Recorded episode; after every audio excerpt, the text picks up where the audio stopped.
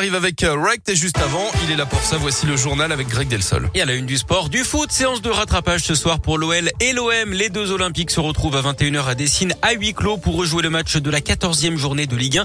Il avait été interrompu en novembre dernier après seulement quelques minutes à cause d'un jet de bouteille sur Dimitri Payet. Depuis, le contexte a changé. Marseille est un solide troisième du championnat et Lyon n'est que onzième avec un effectif décimé. Mais le Brésilien Thiago Mendes veut remettre les pendules à l'heure. Oui, on ne s'attendait pas du tout à jouer un match euh, comme ça en novembre dernier. Ça n'a duré que 10 minutes. C'était inimaginable, mais c'est arrivé. Ça fait partie maintenant du passé. Aujourd'hui, le présent, c'est le match de ce soir. C'est un match super important. On n'est pas dans une situation euh, favorable au classement. On se doit de gagner pour euh, recoller en haut du classement et pour se qualifier en Ligue des Champions.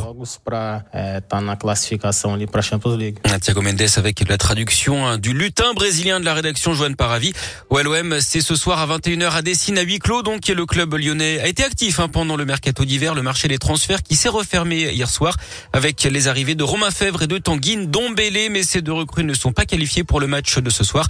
À noter également que l'OL a résilié le contrat de l'attaquant algérien Islam Slimani qui file au Sporting Portugal. Deuxième jour aujourd'hui du procès de Nordal Lelandais aux assises de l'Isère à Grenoble. Hier, l'ancien militaire de 38 ans a pris la parole. Il a avoué avoir tué Maëlys, mais il a réaffirmé qu'il ne voulait pas lui donner la mort. Il a présenté ses excuses aux parents de la fillette. Aujourd'hui, le frère de Nordal Lelandais sera appelé à témoigner. Une belle prise pour les policiers de Vienne en Isère. Ils ont interpellé un individu qui transportait 3 kilos de résine de cannabis et 33 000 euros en espèces.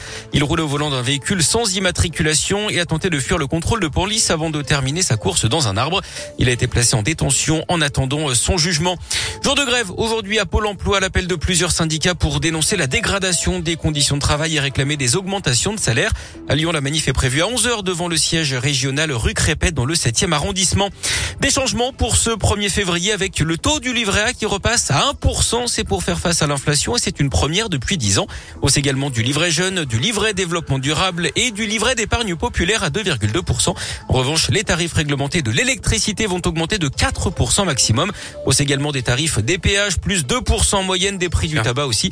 Et puis les nouveaux parents auront désormais droit à la bébé box, à la maternité dans les quartiers prioritaires et les zones rurales dans un premier temps. C'est un kit avec une turbulette, un album, un savon et un produit hydratant. Le dispositif pourrait être étendu ensuite à l'ensemble du territoire.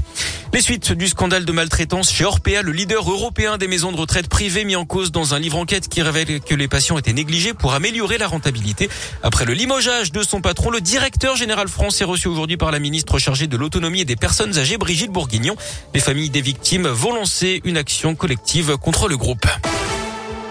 Et puis on a commencé par du sport, on termine par du sport avec du basket et de l'Euroleague ce soir. L'Asvel est attendu en Turquie à Fenerbahçe, c'est à partir de 18h45.